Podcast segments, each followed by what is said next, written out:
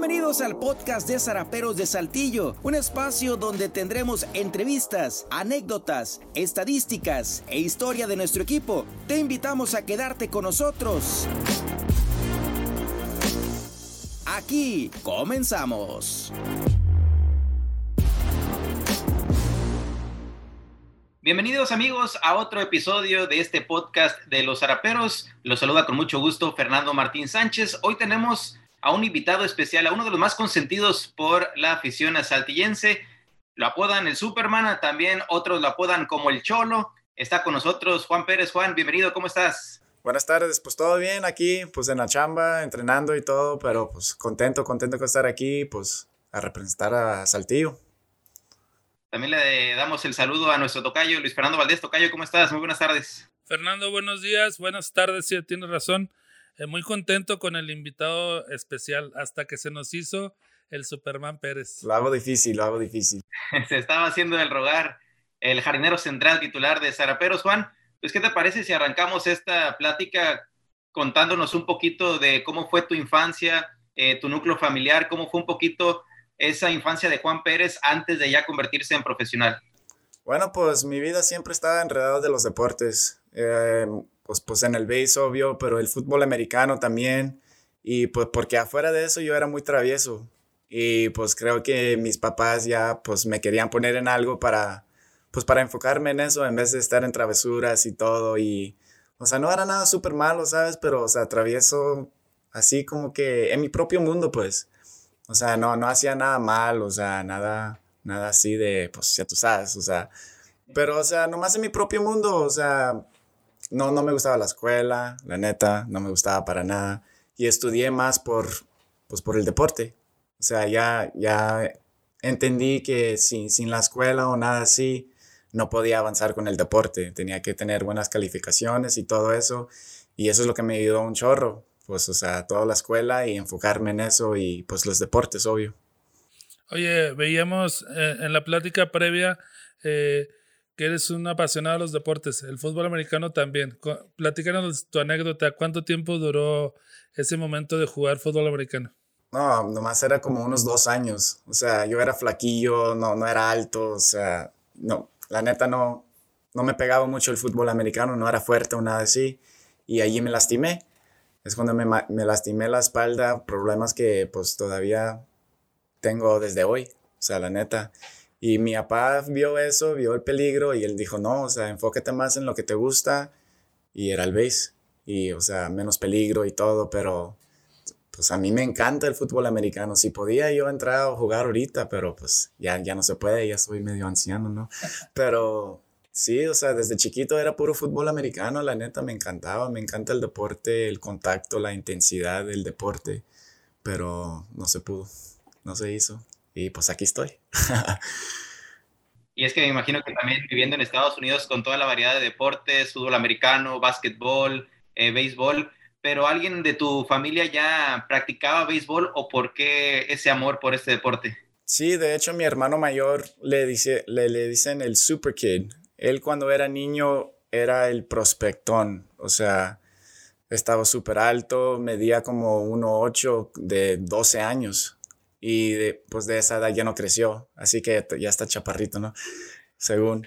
Pero no, o sea, él era la razón que yo le entré al béisbol y, y seguir entrenar porque yo quería ser como mi hermano. O sea, él tenía todo el talento del mundo y yo no. Yo era al revés, yo tenía que trabajar para llegar a donde estaba él de, pues de cómo jugaba el béis.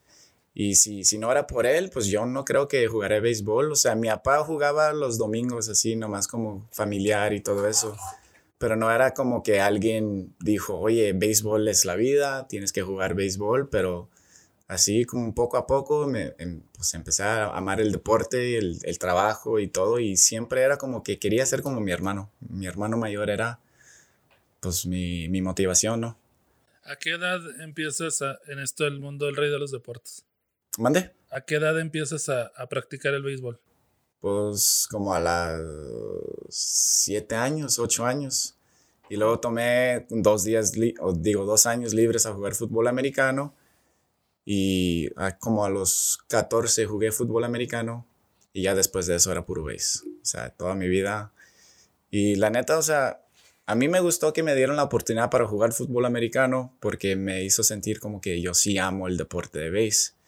Y no nomás porque sí me salía bien todo, o sea, y pues sí era bueno en el béisbol, pero nomás, o sea, jugando otro deporte te hace sentir como que, oye, o sea, la neta, yo amo el deporte de béisbol, o sea, todo, o sea, jugando todos los días, la práctica, el entrenamiento, todo, o sea, me motiva, o hasta hablando ahorita, o sea, ya quiero jugar béis, o sea, hasta verlo, la neta, me, me encanta todo el deporte y desde, pues desde niño, desde los ocho años me he enfocado en eso. Me imagino que desde niño también quería ser como algún jugador que estaba en grandes ligas. ¿Quién era tu ídolo de la infancia? Derek Jeter. Yo, yo siempre lo digo y pues de hecho en, en Estados Unidos yo era shortstop. Yo quería hacer todo como él, aunque él bateaba a la derecha, pues yo no podía, ¿no? Pero sí lo practiqué, yo, yo quería ser exactamente como él, yo quería hacer todo, compraba sus guantes, sus guanteletas, todo, todo. Y pues me encantaban los Yankees y siempre ganaban, así que pues, era fácil para gustar los Yankees, ¿no? Pero sí, Derek Jeter era mi ídolo, mi ídolo de, de, toda la vida. Hasta todavía quiero ser como él, o sea, después del deporte se enfocó en, en hacer como el, el gerente, ¿no? De los Marlins y todos los movimientos que está haciendo todo, o sea, él, su vida es de béisbol. Si es negocios o si es jugando el deporte es de béisbol. Y yo creo que puedo hacer eso después de todo esto tu ídolo, ídolo, es Jeter, pero tu equipo favorito son los Dodgers. Los Dodgers, hey. Y cada vez que los Yankees fueron a, jugar en Dodger Stadium, pues yo estaba ahí. Yo, aunque tenía que ahorrar todo el año, yo quería llegar a ese juego. Y pues yo llegaba con mi casaca de Derek Jeter. Aunque era, era el único día que yo no usaba una casaca de los Dodgers en ese estadio cuando llegaban los Yankees. Le tenía que echar porra, ¿no? Como si me escuchaba, o sea, pero sí, o sea, siempre era en el tercer nivel gritando. Sí, gritando, o sea, yo estaba allá comiéndome mi, mi Dodger Dog y todo, pero súper lejos, pero contento, la neta, contento de poder ir a esos juegos. Oye, Juan, decías que en la familia tu hermano era el que tenía un poco más de talento que tú. ¿A qué edad te das cuenta de que el béisbol te puede llevar lejos? No, yo tenía mis 18 años, creo que ya me di cuenta que a lo mejor sí puedo hacer esto y pues cuando me firmaron tenía 19 y todavía no lo podía creer. De hecho, o sea, yo, no, yo nunca pensé que pues me iba a tocar la oportunidad porque yo siempre he visto niños con mucho más talento, eh, pues que trabajan igual que yo, la neta, pero o sea, te toca un poquito de suerte también para, para que te llegue la oportunidad y tenía que hacer decisiones difíciles cuando tenía 18 años. Yo, yo fui a un colegio con todos mis compas y yo vi que ahí no iba a avanzar al próximo nivel por, pues por, el coach no tenía contactos para el próximo nivel. Y pues yo me, me moví a otra escuela y era la escuela del rival. Y yo tenía que jugar en contra de todos mis compas y creo que todavía no me perdonan, o sea, pero yo lo hice así porque yo pensé en el futuro, pues, y en, el, la primera práctica en la otra escuela habían como 15 scouts. O sea, puro prospecto ahí. Y uno pues me vio y le dije, ah, pues este morrillo a lo mejor sí lo puede hacer. Y flaquito, o sea, te lo digo. Y apenas empecé a jugar shortstop. Yo era más segundo avance porque no tenía el brazo, nada así. O sea, todo llegó en el momento perfecto. Pero, o sea, pensar que yo lo iba a poder hacer como carrera, no lo creía, la neta no lo creía. Hasta cuando me firmaron yo ni sé a dónde iba, cómo era, porque yo no conocía a nadie en esa chamba. O sea, yo entré yo solo así y creo que estaba como en mi tercer año jugando profesional cuando yo dije, ah, a lo mejor sí puedo llegar a la Grande Liga. O sea, no lo, no lo podía creer. Hasta cuando me firmaron yo dije, ah, ok, un año, dos años y ya estuvo. La experiencia, pues. Pero ¿Qué pasa, perdón, qué pasa cuando los rojos te firman y cómo es el proceso y cómo lo viviste ese proceso con tu familia y con tu hermano que era tu referente? Sí, o sea, me marcaron cuando de hecho estábamos en un camión que íbamos a ir a un juego. Era como se, se dice scout allá, como que, o sea, juntan todos los, la del área y juegan en contra. Es como un juego de estrellas, pues. Y a eso íbamos y me marcaron y era el tercer día del draft. O sea, el primer día es como el primero y segundo ronda.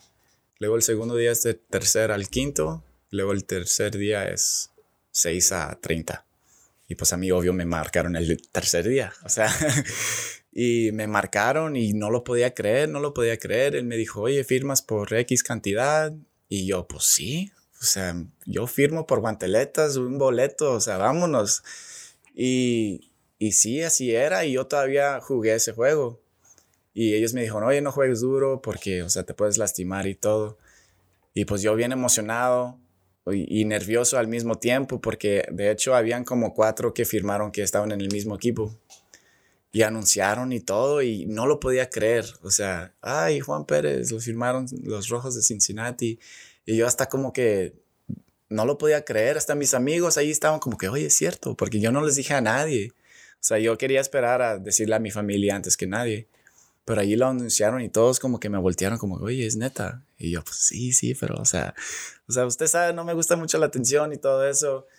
Y pues sí, así se dieron cuenta y luego marqué a mi familia durante el, el, juego porque pues ya salió la noticia y todo y no, pues muy contentos, la neta, orgullosos.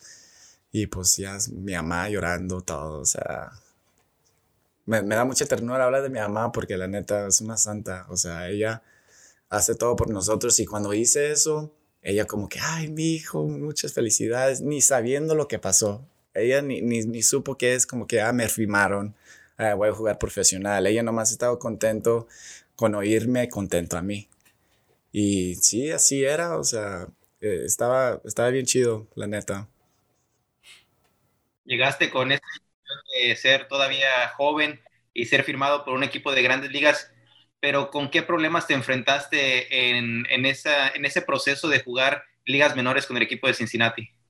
No, pues primero que nada el pago, ¿no? O sea, no estábamos ganando nada, nada. Y yo nunca estaba fuera de mi casa por más de una fin de semana. Y ahora tengo que vivir solo.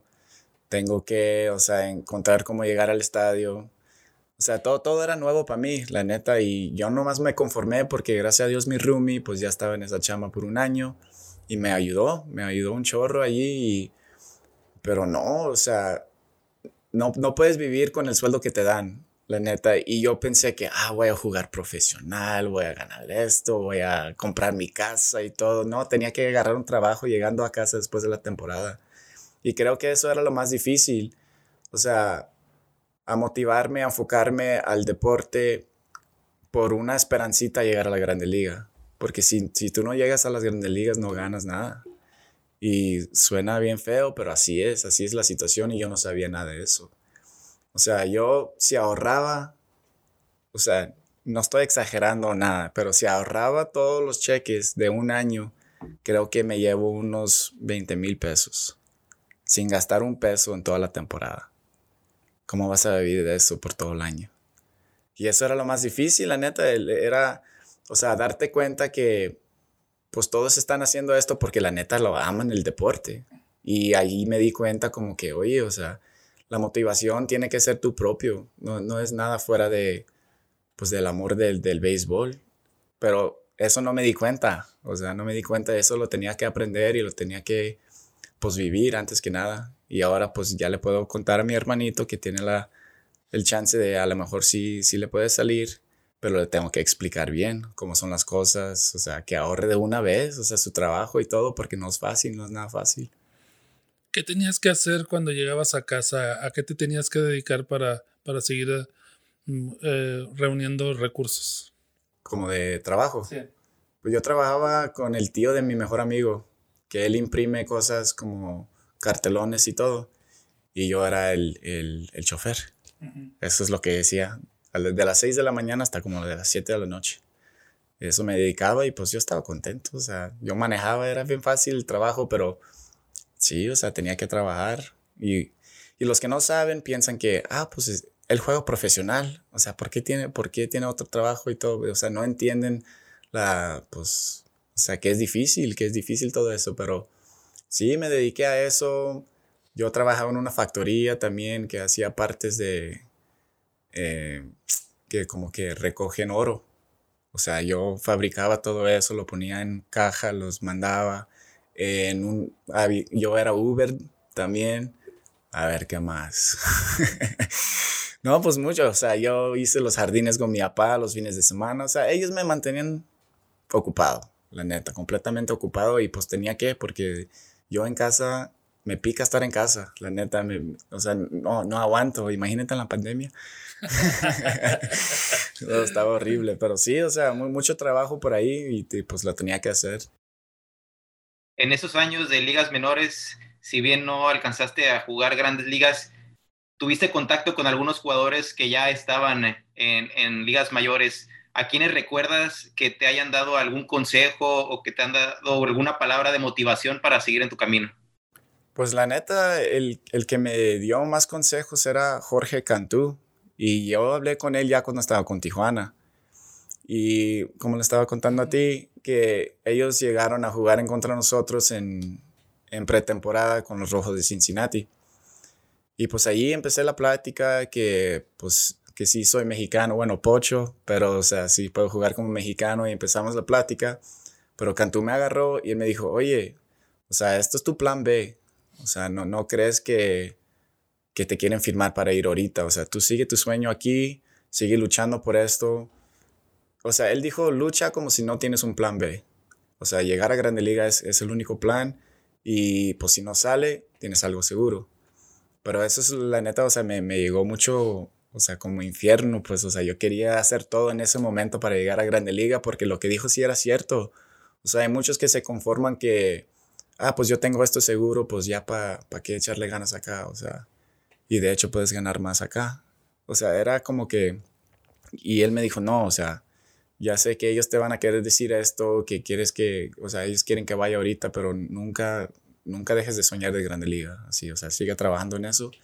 Y eso hasta todavía, o sea, me queda en eso, me queda eso. Y yo siempre digo cuando lo veo, que, oye, o sea, ¿cómo andas? O sea, viejito, le digo, calvo y todo, o sea, Pero sí, me dio ese consejo hace unos seis años, seis, siete años. Pero sí, todavía se me queda en la mente, todavía. Pero, o sea, yo he, yo he jugado con y en contra con pues, casi todos que están en grandes ligas ahorita, la neta. O sea, a Chapman, eh, hay uno con, o sea, casi todo el equipo de los Rojos de Cincinnati yo jugué, o sea, con ellos, porque son jóvenes todos. Y en contra, ¿no? Yo te puedo decir de todos los pitchers que me poncharon y están en la Grande Liga ahorita y yo veo los picheos como que, ay, todavía yo no le puedo dar a ese picheo. O sea, gracias a Dios que no está ahí, ¿sabes? Pero, no, sí, la competencia es otro, es, es en otro nivel allá, la neta. ¿Y de los mexicanos en ese proceso, aparte de, de tu amistad con Cantú? Pues yo jugué con Sebastián Elizalde. Yo jugué con él como tres años, creo, con los Rojos de Cincinnati. El que dicen el pato, Rodríguez, el pitcher con Hermosillo, eh, con Machorro también. O sea, Cincinnati tenía varios mexicanos, la neta, porque tenían muchos, tenían coaches, tenían... A Juan Gabriel. Sí, también tenían Benavides, que era mexicano. Eh, Elmer Descens estaba allí, Rey Martínez, o sea, leyendas en, esta, en, la Liga del Pacífico también. Y pues ellos me dieron consejos igual, porque, o sea, no hay muchos mexicanos en el otro lado. Así que tú ves uno, aunque yo, yo era pocho y los otros no, o sea, se juntaron así como que nos unimos, pues porque no, no hay mucho mexicano jugando en el otro lado. Y pues con, con Elizaldes, pues súper compa, o sea, decían que éramos gemelos y yo le dije, pues, ah, no estoy tan feo, pues. Pero sí, yo jugué con él, viví con él, o sea, todo, todo el show con, con Elizalde, la neta, súper compa antes de llegar a, Liga Mexicana de Béisbol y mientras todavía estabas en ligas menores allá en Estados Unidos, ¿qué crees que te hizo falta para llegar a grandes ligas? ¿Quizá falta de oportunidad o alguna otra razón? Bueno, pues son muchas cosas, ¿no? O sea, sí te toca un poquito de suerte, o sea, la oportunidad que, o sea, nunca quieres que alguien arriba de ti seleccione o algo así, pero a veces eso tiene que pasar para que tú llegues a la grande liga. Y pues la neta, o sea, no voy a hacer nada de excusa, pero me, me faltó batear, la neta. O sea, yo tenía que batear mejor. Yo siempre trataba de hacer todo, los que me, todo lo que me decían. O sea, tienes que batear por, por más porcentaje o más poder y todo. Y yo, o sea, no era... No, no me conformaba a, a, lo que ellos me estaban preguntando. Yo no podía pegar por mucho jonrón. Y el talento, la neta, el talento me, me pasó. En mi último año este, era en AAA y hasta yo me di cuenta como que yo no tengo el talento. O sea, todos estaban tirando más de 95, o sea, y nada de excusas, la neta, o sea, nomás no, no podía, no podía competir. Y no es que, o sea, estoy como que, o sea, enojado o nada así, o sea, obvio me, me duele que no podía llegar a la Grande Liga, pero yo hice todo posible, o sea, todo en mi poder para tratar de llegar y nomás no me tocó y pues así es la vida.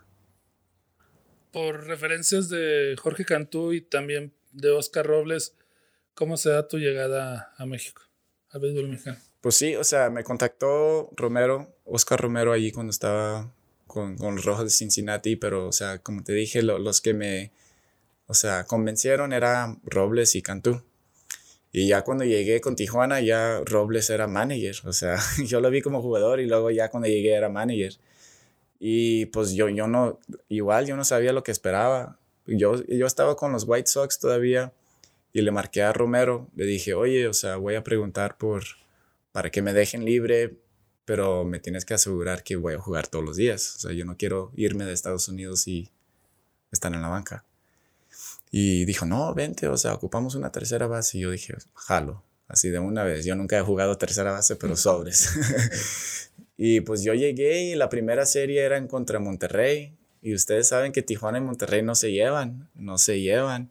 Y era después del pleito, o sea, era como la, la temporada que habían dos. O sea, la primera temporada y la segunda. Yo llegué por la segunda.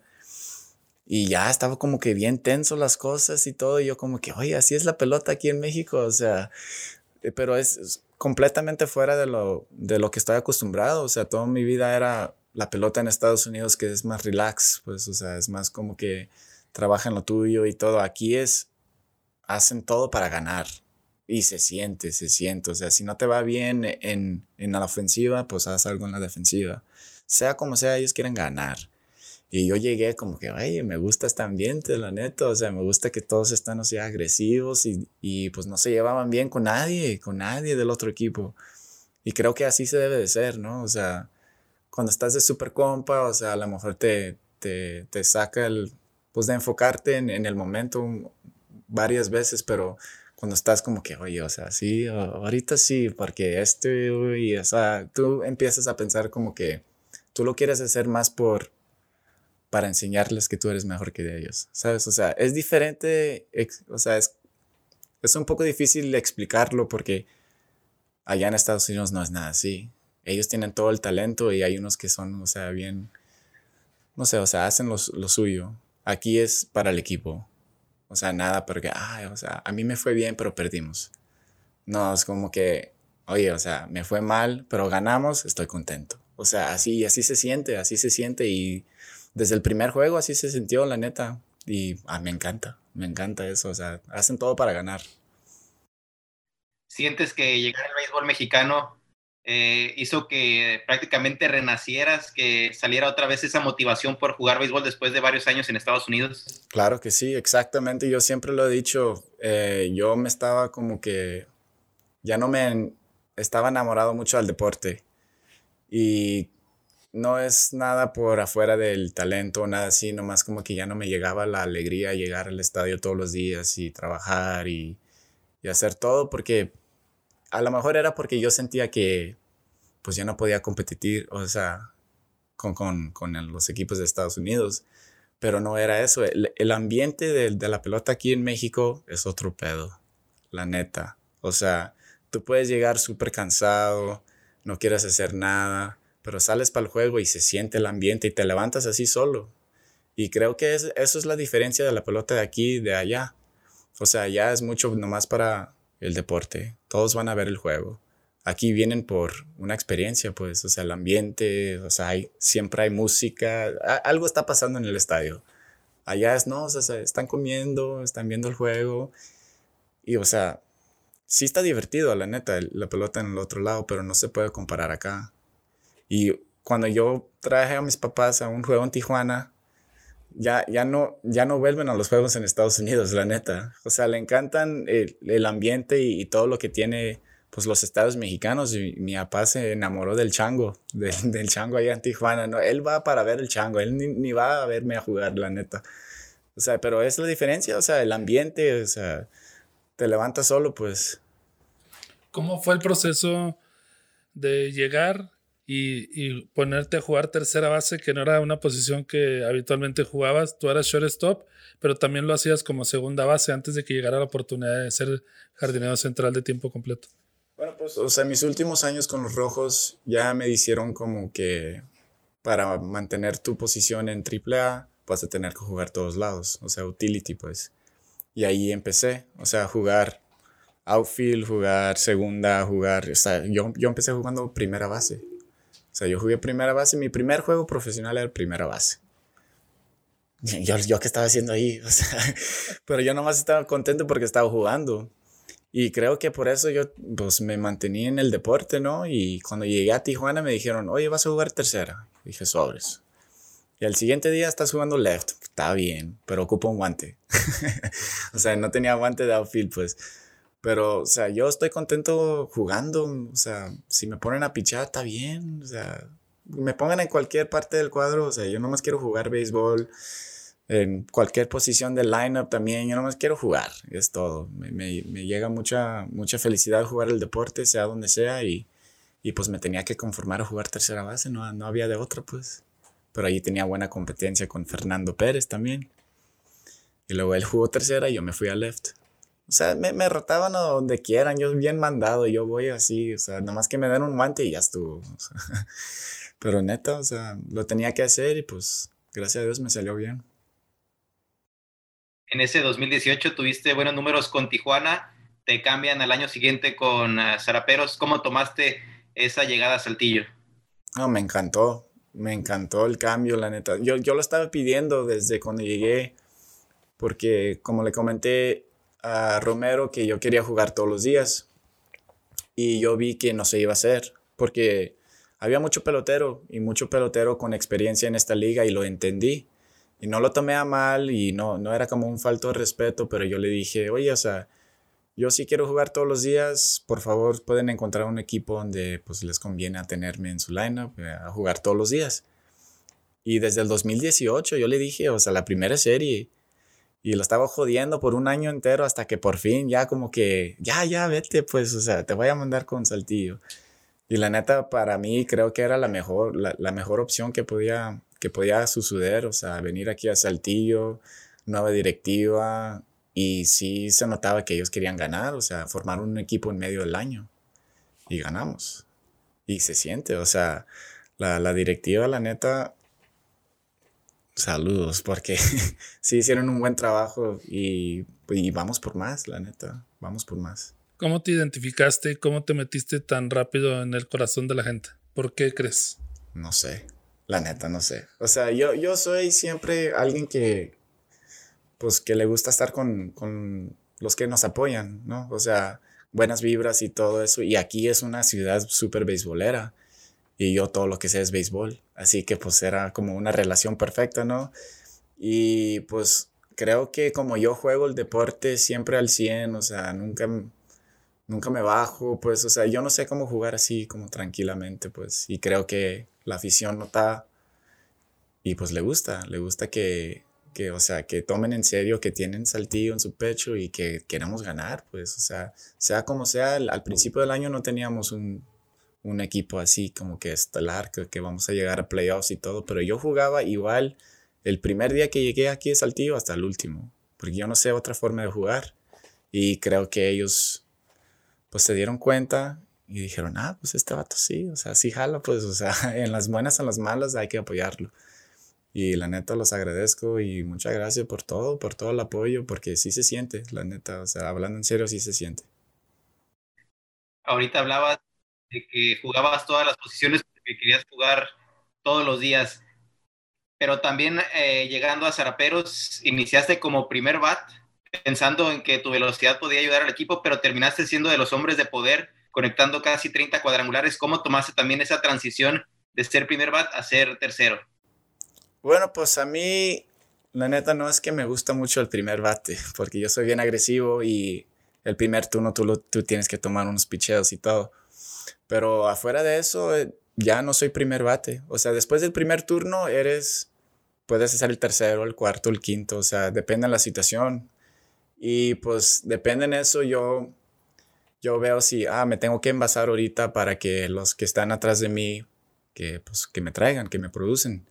Pero si hay gente en base, pues yo quiero producir. O sea, todo cambia en la situación y todo.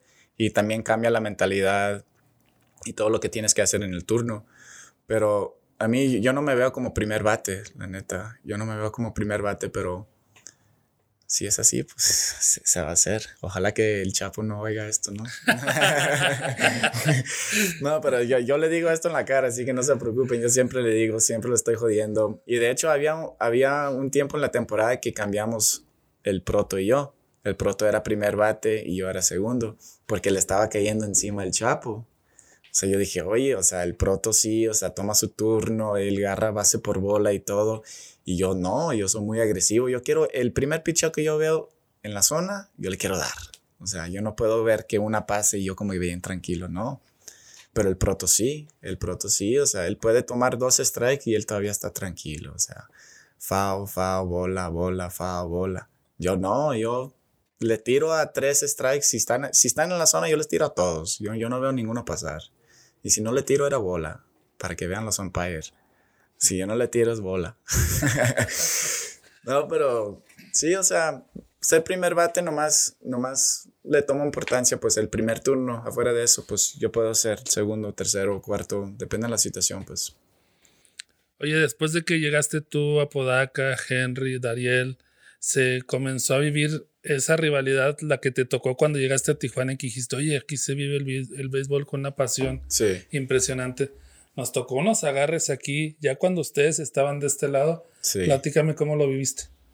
Bueno, pues yo conociendo a casi todos del otro lado, yo era como que más el que traía el paz, ¿no? O sea, yo estaba ahí en el medio, pero pues sí se, sí se estaba armando bien feo y pues me encanta, me encanta, la neta. O sea, yo quiero jugar ahorita hablando de eso, pero sí, la neta, o sea, siempre se enchilan pues y hay unos que, que se alteran más que otros y ya pues en varios equipos, ¿verdad? En nuestros y en de Tijuana.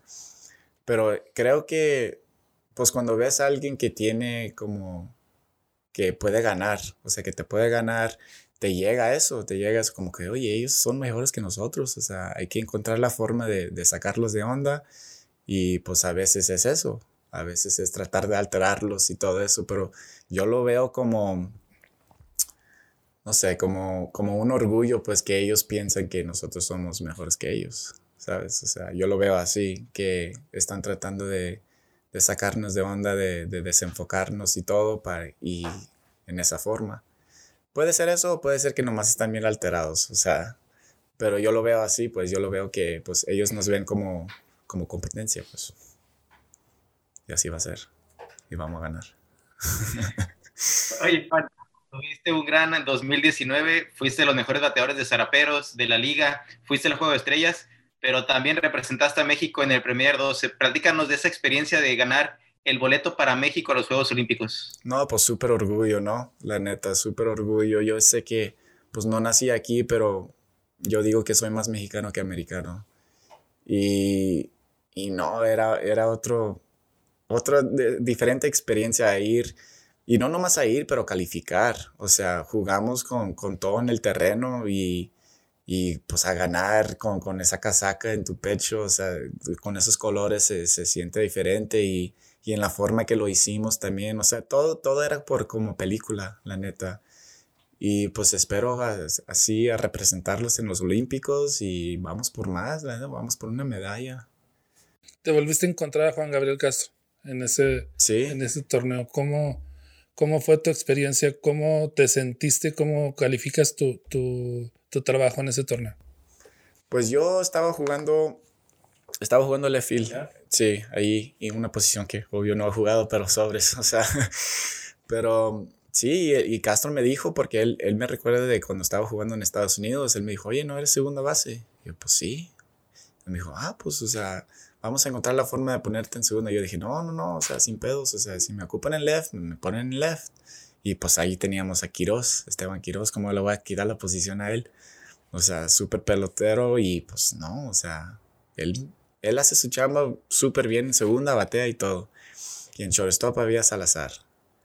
En tercera base era rotación de Vargas y Philip Evans. O sea, el campo estaba lleno de talento, lleno de talento y la neta yo nomás estaba contento que estaba jugando. Yo no pensé que iba a jugar todos los días ahí en ese torneo, la neta. Pero hey, sí, sí me recordó el Castro, porque también estaba en, en, en Mexicali, creo, Castro, y allí pues ya nos conocemos por mucho tiempo, él sabe lo que yo puedo hacer. Y pues él, yo le dije, me puedes poner donde tú quieras, ya tú sabes, o sea, si, si, si, si es de banca, pues es de banca también, o sea, está bien. Pero sí, me puso un left y pues ahí me quedé. Y luego, según que nomás estaba jugando por la defensa. yo no sabía lo que estaba haciendo ahí atrás, pero sobres. Oye, Juan, también cambiaste prácticamente tu vida después de vivir tantos años en Estados Unidos. Ahora prácticamente todo el año lo vives en México, jugando en Liga Mexicana y luego también en el Pacífico. ¿Cómo ha sido ese cambio de vida para ti? Pues la neta no era nada difícil. O sea, de, de niño mis, mis papás siempre nos llevaban en las vacaciones a México. Así que no, no era nada fuera de normal para mí. O sea, sí, sí, lo, lo, o sea, lo más difícil es extrañar mi familia, ¿no? O sea, casi no los veo y yo siempre, siempre era, o sea, soy un hombre de familia, me encanta estar con ellos, mis sobrinos, o sea, todo, todo. Y eso es lo más difícil para mí, o sea, ya sé que aquí estoy para un trabajo y todo, pero igual quisiera, pues, que ellos vinieran más, porque yo no puedo ir. pero sí, o sea, eso es lo, único difícil, la neta, es estar afuera de mi familia, pues casi todo el año, la neta, casi todo el año. Este año está ahí por un mes. Un mes en casa y ni jugamos. o sea, está canijo, pero no, pues aquí me encanta, me encanta el tío y por eso vine temprano también. O sea, tenía que hacer unas cosas de una lesión el año pasado, pero no tenía que venir, la neta no tenía que venir, pero ya como que estando aquí ya se siente más como que, ay, ya viene la temporada, o sea, ya hay más como que ambiente y todo, y por eso creo que yo vine temprano, la neta, me encanta. ¿Cómo ves la estructura del equipo para este 2021? Hablan, háblanos de, de, la ofensiva, háblanos de lo que tú has visto de las nuevas contrataciones. Bueno, el trabajo va a estar difícil para el Chapo, ¿no? tenemos mucho bateador, pues de talento, o sea, tenemos un equipazo, la neta o sea, en papel tenemos un buen equipo. Yo, no, yo lo quiero ver en acción, pues, a ver cómo vamos a reaccionar, cómo vamos a unirnos. Eso es lo más, o sea, lo más grave. O sea, lo más importante creo es que nos unimos como un equipo, como una familia, pues, porque eso es lo que nos que llevó muy lejos el año pasado. Y con, con mucho talento a veces eso, eso no sale, o sea, la unidad no sale porque hay unos que están muy orgullosos o algo así. O sea, no lo veo en este equipo para nada, así que no, no me digan nada de eso, pero a veces eso pasa, pues, a veces eso pasa que tienen un ego, un orgullo y no quieren entrar como que, ah, no, esto no, esto no me cae bien, o esto no. Y el año pasado no teníamos nada de pedos, o sea, literal, llegábamos y era como una familia, o sea, se sentía todos alegres y todo, y vamos a jugar y ganamos. Y eso es lo que quiero ver, a ver cómo nos vamos a unir con el equipo, a ver cómo vamos a reaccionar de uno no va a jugar, uno va a jugar varios días, uno va a jugar, o sea, tiene que ser que todos están de acuerdo pues del plan. Y por eso digo que el trabajo del Chapo va a estar difícil. El, o sea, hay varios que a lo mejor sí le van a caer encima, o sea, pero es parte de, la neta, o sea, la directiva hizo un buen trabajo, un buen trabajo en firmar los peloteros que ocupábamos y pues vamos por todo, vamos por todo este año. Ojalá. Dices, Juan, que viene saliendo de una lesión. ¿Cómo hacerle para no desesperarse en ese eh, transcurso de rehabilitación para poder regresar al 100%? No, yo me desespero, machín. la neta era bien difícil, era bien difícil a saber que pues no podía jugar, aunque yo quería, no podía. O sea, yo siempre he jugado con una molestia, algo, pero a saber que no, o sea, te vamos a operar y ese es el plan. Te vas a tener que quedar aquí, afuera de tu familia y todos los días todo lo que tienes que hacer es terapia y ya. No puedes hacer nada. Era bien difícil y más en pandemia. O sea, ¿no? E, era, era bien canijo la situación, la neta, y, y pues yo no sé cómo salí de eso, la neta. Yo, yo no soy un hombre que, que está cómodo en estar en casa todos los días, hacer nada. Y la única hora que salí de la casa era para la terapia. Y ya. Pero en el Premier ya traías la lesión y nadie te iba a sacar de ese torneo. No, nadie, nadie. O sea, por eso digo, yo, yo puedo jugar con molestia, está bien. Por eso me, me llega cuando me dicen, no, ya, ya no puedes jugar, siéntate. Y ya como que, ah, bueno, o sea, está bien. Pero si yo puedo correr, si yo puedo, o sea, si yo creo que no voy a dañar el equipo, yo voy a jugar. Y yo siempre he dicho eso, siempre le he dicho a, de hecho, a, cuando estaba en Navajoa, tenía la lesión todavía. Y pues llegó un punto que yo sentí que le estaba haciendo daño al equipo. O sea, yo no estaba haciendo lo mío, no estaba robando bases, no le llegaba las bolas en el outfield. Y pues me, me, me, me, me dolió en decirlo, en, en, admitirlo, como que, oye, o sea, ¿sabes qué? Ya, o sea, me tengo que cuidar de esto, ya sáquenme del roster, por favor. Y así al 100. Y el, el gerente allí pues lo agradeció, eh, Cuevas, porque él me dijo, oye, no, no hay muchos así, o sea, hay muchos que nomás quieren cobrar para cobrar. Y yo, no, o sea, si yo creo que voy a dañar el equipo, si no estoy haciendo mi trabajo como yo sé, pues ya, o sea, yo no lo puedo, y no podía, la neta no podía. Y yo para decir eso, pues no podía, o sea, no podía ni caminar a veces y yo tratando, bien terco, bien terco, como que, ah, no voy a jugar, está bien, o sea, hoy sí, hoy no me va a doler o algo así. Pero no, llegó a un punto que ya, no podía, ni podía hacer swing de, de, poder o nada así. Y les dije, por favor, eh, busquen otra opción porque yo ya valí. Pero me, me, cuidaron muy bien, se, se portaron muy bien conmigo, gracias a Dios. Y luego jugué la última semana ahí en el Pacífico y pues me fue bien, ya, ya estaba bien y y creo que vieron eso como que, ah, o sea, este, este vato sí no nos está mintiendo, pues. Y pues por eso me, me cuidaron y se portaron muy bien conmigo. Al inicio de la plática nos comentabas que idolatrabas a Derek Jeter cuando era jugador y ahora que también es, es gerente de los Marlins. Eh, ¿A ti qué te gustaría hacer después de ya retirarte como portero profesional, seguir involucrado en el béisbol? ¿En qué te estás preparando para en un futuro? Bueno, sí, yo quiero, yo quiero estar pues en el ambiente del béisbol todavía porque es todo lo que sé, es todo lo que sé y creo que pues todavía voy a tener la pasión de, de estar en el deporte. Y ahorita estoy estudiando en, eh, de ciencias de computadoras, de, de, puro data y todo. Y de hecho yo puedo entrar en un, en un trabajo de deportes o de béisbol con eso. O sea, es puro data, puro, puro programa, puro, o sea, todo eso. Y de hecho por eso hice ese trabajo, porque yo no sé si puedo ser gerente porque yo no soy un hombre de negocios, o sea, yo no puedo negociar un contrato como que eh, X cantidad o algo así, o sea, yo creo que soy muy amable con la gente en vez de ser duro, o sea, así que los negocios ya valió. Pero si quiero quedar en el deporte como un coach, no tengo la paciencia para ser un coach. O sea, si yo llego al estadio y veo el béisbol todos los días, yo voy a querer jugar. Así que quiero mantenerme en el deporte en una forma u otra, pero más en la oficina ya cuando ya ni puedo caminar, porque ese, ese va a ser el día que me retiro, ya cuando las piernas no, no funcionan, pues.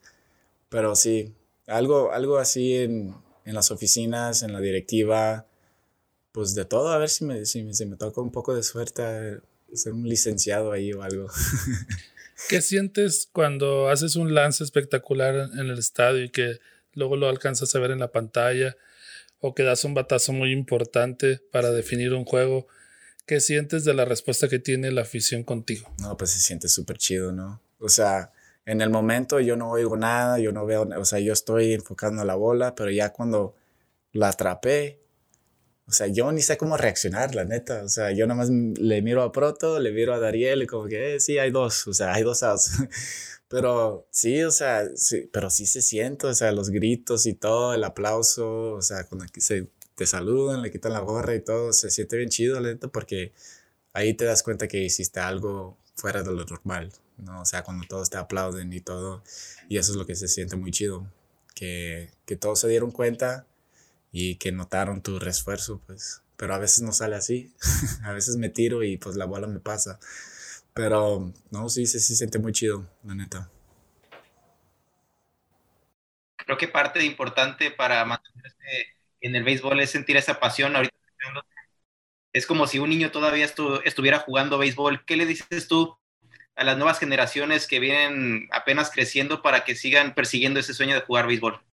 No, pues que siguen, que siguen, que, que estén motivados para jugar el deporte a llegar a lo más lejos posible, o sea, que, que, no pongan una tapa a sus sueños, pues, o sea, siguen soñando hasta grandes ligas, o sea, años y años en las grandes ligas, o sea, afuera del béisbol mexicano.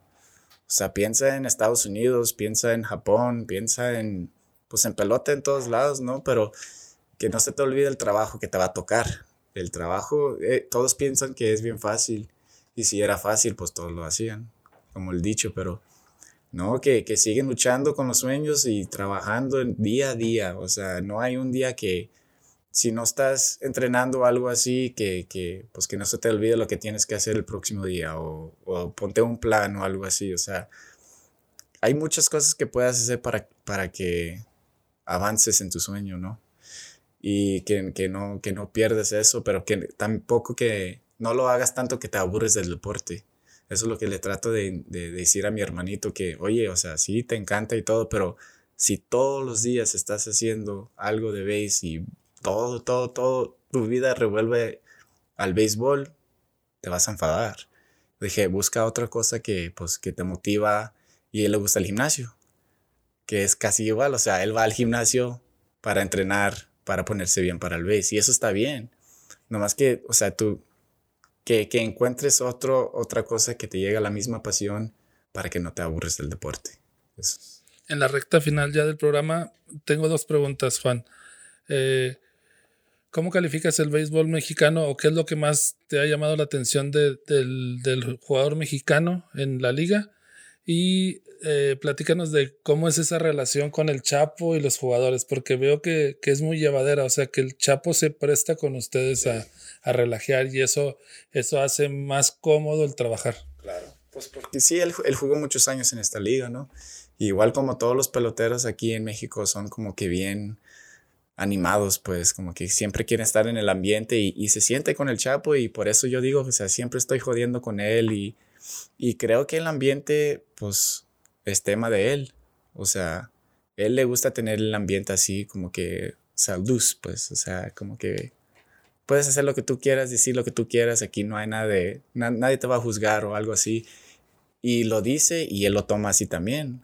Él le vale madre, o sea, él dice cosas y él te protege. Eso es lo más importante, o sea, si tú le dices, oye, Chapo, o sea, el umpire se equivocó en esto, en esto, él lucha por ti, o sea, sin pensarlo, pues, aunque, aunque él piense que tú estás mal, él va a pelear por ti porque él ve que pues tienes la pasión de eso, como que, oye, Chapo, ándale, o sea, y no hay muchos managers así. Y creo que porque él era jugador aquí, él jugador aquí, igual él jugaba así, o sea, bien animado. Y no le ha quitado nada de eso, todavía está bien, bien loco, pues, la neta, bien loco, pero súper buena onda, o sea, en el campo, afuera del campo, la neta, nos, todos nos llevamos muy bien con él. La otra, la de el béisbol mexicano, lo, más, lo que más te ha llamado la atención? Ah, del, del béisbol mexicano, pues el ambiente, la neta, o sea, puedes ir a cualquier estadio y se va a llenar el estadio. Y pues, la neta se siente, o sea, es la única cosa que puedo decir que es la diferencia de la pelota aquí, de allá. Obvio la competencia un poco, pero el ambiente, el ambiente de aquí es lo mejor, la neta. Y es como que en la pelota de Japón, ponle el béisbol en Japón es súper competitiva y tiene el mismo ambiente aquí. Y por eso, o sea, muchos quieren ir allá, a jugar allá, porque el deporte es divertido. Y esa es la diferencia aquí. Aquí sí, sí, sí, sí se puede divertir, pues, jugando el deporte en vez de, ah, voy al trabajo. No, es como que, oye, me voy a divertir o a ganar, vamos, o sea. Y eso es, eso es la diferencia, eso es lo que más me llamó la atención acá y por eso, pues, amé el juego de nuevo. O sea, la neta, el béisbol mexicano me hizo amar el juego de nuevo seguramente. ¿Qué jugadores mexicanos te admiras o dices, oye, este, estos jugadores, mis respetos? Mexicanos, Cantú, Jorge Cantú, la neta, lo que él hizo de chavo allá en Estados Unidos, perdón, en Estados Unidos, eh, lo que todavía está haciendo, y aunque se ve súper, súper anciano, no está tan viejito, ¿eh? no, pero sí, la neta, mis respetos para él y él, sigue con la misma motivación de, de mejorar, la neta, y, Y pues hay que valorar eso porque creo que ya va, ya va de salida. Hay que valorar verlo jugar y, y lo que él hizo en Estados Unidos era, pues rompió récord, ¿no? El más joven a conectar como dos honrones mexicano, algo así. Él rompió récord, pues. Pero no, sí, lo, lo, que él hizo y pues de empezar en Tijuana, o sea, él empezó de chavo en México y fue a Estados Unidos, que es muy difícil. Pero sí, mis respetos para él, toda su familia, ojalá que se encuentre bien y hablamos pronto, Cantú, no te preocupes. Nos decías con el sueño de llegar en algún momento a grandes ligas, ¿qué le falta a Juan Pérez como jugador profesional de béisbol? Eh, mucho. no, creo que pues la oportunidad, ¿no? Si, si me llega la oportunidad de hacerlo, pues lo voy a tomar más como que es mi última oportunidad, mi última chance a, cumplir mi sueño y eso es todo lo que me falta. Si, si alguien me da la oportunidad, vamos y vamos con todo. O sea, no me, no me voy a arriesgar, no me va... O sea, me voy a quedar firme en ese sueño si me dan la oportunidad. No es como que lo voy a tomar leve, que alguien me va a firmar el otro lado y yo como que, ah, pues ya lo hice, o sea, ya regresé, ya estuvo. No, pues, o sea, si, si alguien me da la oportunidad, yo le voy con todo y a ver si sale. ¿Por qué Superman y por qué Cholo? Bueno, el Superman salió aquí. yo no sé quién me puso el Superman, yo me tiré por la primera bola y, sí, y el próximo día era Superman. Y pues está bien, o sea, yo no soy nada superhéroe, pero si me quieren poner está bien. Pero de cholo era casi toda mi vida. Me dicen el cholito, el cholo, o sea, pues no sé, tengo cara de muy vago o algo, no sé, la neta. Pero siempre me han dicho eso, siempre me han dicho eso y, y pues ya está pegando aquí más en México. O sea, en casa sí me dicen así el cholo, pero aquí es más Superman ya en todos lados. Y pues a mí me pueden decir lo que sea, pero nomás no, no me digan cosas malas. Si quieren Juanito, Juan, Juanelo, o sea, Superman, Cholo, Cholito, lo que sea, lo que sea yo sí voy a saludar, así que, pero así salió, salió Superman aquí llegando a tío Nunca lo he oído en mi vida. Oye, Juan, ¿crees que estás pasando el mejor momento de tu carrera? ¿Ahorita? Sí, ahorita. Sí, la neta que sí creo. O sea, ya todo el trabajo que he hecho toda mi vida ya como que todo se unió pues el, el año antepasado y el año pasado. Y pues voy a seguir en eso ya como que hice diferentes cosas con mi swing, ya como que me identifiqué como pelotero, que había muchos años que yo no, yo no sabía quién era como pelotero, yo no sabía si iba a ser uno de puro correr, uno de pura defensa, uno de, de poder o algo así, pero ya como que hice lo que tenía que hacer para encontrar mi swing y para identificarme como pelotero. Y ahora estoy enfocado en eso nada más, no estoy enfocado en lo resto. Yo sé lo que puedo hacer, yo sé mis, o sea, mis poderes, o sea, lo que puedo hacer, me voy a enfocar en eso 24/7, no es como que voy a buscar a tratar de hacer algo que yo no puedo, que estaba haciendo muchos años en Estados Unidos. Yo quería sacar la bola a banda contraria como todos y pues no va, eso no lo puedo hacer, hasta ni, ni, en, ni en la práctica, pues. O sea, yo sé lo que puedo hacer, yo sé mis poderes y pues trabajo todos los días en eso. Yo estoy muy enfocado en lo que, lo que tengo que hacer y ya me identifiqué, ya sé cómo soy de pelotero y vamos a seguir en eso. Eso es lo que veíamos precisamente en un entrenamiento con un joven de aquí el otro día, que le decías, mira, yo he encontrado mi habilidad para conectar el picheo en medio, adentro, y no tratar de aferrarme a ir para aquel lado. O sea, ¿cómo, cómo se ¿Cómo se logra llegar a ese punto de, madurar y, decir, encontrar el camino que me puede llevar al éxito? Bueno, en Estados Unidos me ayudó mucho uno que se llama Eric Davis, que era una leyenda con los Rojos de Cincinnati. Y él vio mi swing y, o sea, él es de Los Ángeles también, así que nos llevamos muy bien. Y ya tenía como cuatro años ahí en la, en la organización y estaba en el cage así a las seis de la mañana, antes que todos, antes del desayuno y todo. Y yo estaba bateando a la banda contraria, así. Y él me dijo, pues, oye, ¿qué, ¿en qué estás trabajando? Ah, no, pues mantener mis manos adentro de la bola, o sea, todo lo que te dicen allá como que, que tienes que hacer. Él me dijo, pues, ¿qué es tu poder? O sea, ¿qué puedes hacer mejor que nadie? Yo, pues, puliar la bola.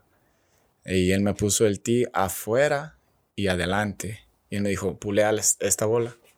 Yo como que, ¿cómo? O sea, nadie me ha dicho eso. Si una bola está afuera, pues le tienes que ir a la banda contraria. Él me dijo, si tú, si tú puedes puliar esta bola, no tienes para qué ir al otro lado. O sea, obvio, tienes que trabajar en eso, no es como que nomás sale y ya. Pero él dijo que mi swing no es para la banda contraria. Y si trato de hacerlo, siempre voy a fallar. Y siempre era así. O sea, cuando me iba bien, puliaba la bola. Y él así, él me dijo, me puso el tee allí y pulié la bola bien. Y él me dijo, ya, olvídate de la banda contraria. Si tú vas para allá, te equivocaste, te ganaron o algo, no es como, como que nunca le voy a dar para allá. Pero él dijo, enfócate en lo que tú puedes hacer mejor que nadie y es puliar la bola. Desde ese día cambió mi mentalidad completamente. Y de eso trato de decirles a los chavos, pues, porque hay muchos coaches que pues le quieren enseñar todo a un pelotero y hay cosas que pues no pueden hacer en su swing naturalmente. Y yo trato de encontrar lo, pues, lo que ellos pueden hacer mejor que nadie y pues enfocarte en eso y ya, o sea, ¿para qué hacer cosas que, que no te va a salir bien 24/7 o consistentemente, pues? Y por eso estaba hablando con Charlie allí, como que, oye, o sea, ¿te gusta ir, o sea, puedes ir a la banda contraria así consistentemente? Y él dijo, sí. dije, ah, pues no te olvides de la banda contraria, o sea, te, tienes que enfocar en las cosas que tú puedes hacer al 100. O sea, él batalla en unas cosas y yo dije, pues olvídate de eso, ¿para qué vas a trabajar en eso en vez de, o sea, mejorar en las cosas que puedes hacer al 100, pues? Y no sé, o sea, desde ese día él siempre, siempre me agarra, siempre me habla como que Eric Davis me dice, oye, ¿cómo estás puliendo la bola ahora? O sea, y, y, eso era, o sea, él, él, me dijo eso y él dijo, olvídate de, las cosas que te van a decir todos los coaches que tienes que ir a banda contraria con ese picheo y todo, o sea, enfócate en lo, en lo que tú puedes hacer y ya, es todo. O sea, y me tocó mucho trabajo eso, a no tratar de hacer el pelotero que ellos me querían hacer. Y pues ya, por eso me identifiqué y, y tocó mucho trabajo, casi ocho años profesionalmente y ya por fin la atiné, o sea, sí me tocó mucho, pero sí, o sea, creo que llegó en el momento perfecto. ¿Algún otro manager que recuerdes que te haya dado algún consejo que sigas manteniendo para llegar a este jugador que ahora eres? Pues sí, o sea, Rey Martínez lo tenía como coach por tres años, cuatro años en los siete años que estaba con Cincinnati. Y él siempre me ha dicho igual, o sea, él dice, no, nunca trates de conformarte al pelotero que ellos quieren que seas. O sea, tú juega la pelota duro como tú puedas, como tú quieres, y va a salir. Y la neta ha salido. O sea, ya cuando yo me identifiqué, yo dije, ah, pues yo voy a jugar así como yo, como me, me, me llena el orgullo jugar el deporte, me ha ido muy bien y la neta es, pues, palabras de, de, Rey Martínez. Así me dijo, no, no, no te conformes a un pelotero que ellos quieren que seas. Y pues la neta sí. O sea, yo, yo estoy en mi propio mundo jugando el deporte, la neta, y me encanta, me encanta el deporte y, y creo que eso me, me, ha ayudado un chorro. Ahora, Eric Davis fue un referente de, de rojos. Eh, Ray fue un tremendo pelotero también muy establecido en México. ¿Cómo quiere Juan que lo, que lo recuerde la gente del béisbol? Pues alguien que jugaba día a día al 100%. O sea, que jugaba el, deporte duro con mucha pasión, con intensidad, con emoción, pues. Y creo que sí lo voy a lograr de año a año. Ahí lo llevamos, pues. Pero sí, eso sí que alguien que juega el deporte bien, profesionalmente, pero duro al mismo tiempo. Cuando, cuando se, se debe ser, pues, llena la pasión, ¿sabes? En alguna pelea, vaciando las bancas, no, pero sí, o sea, que alguien jugó, que jugó el deporte muy bien, que, que pues se trataba muy bien con la afición profesionalmente y que daba todo por el, pues por la ciudad, por el deporte. Si no hubieras podido jugar béisbol, ¿qué te hubiera gustado ser? Sabe.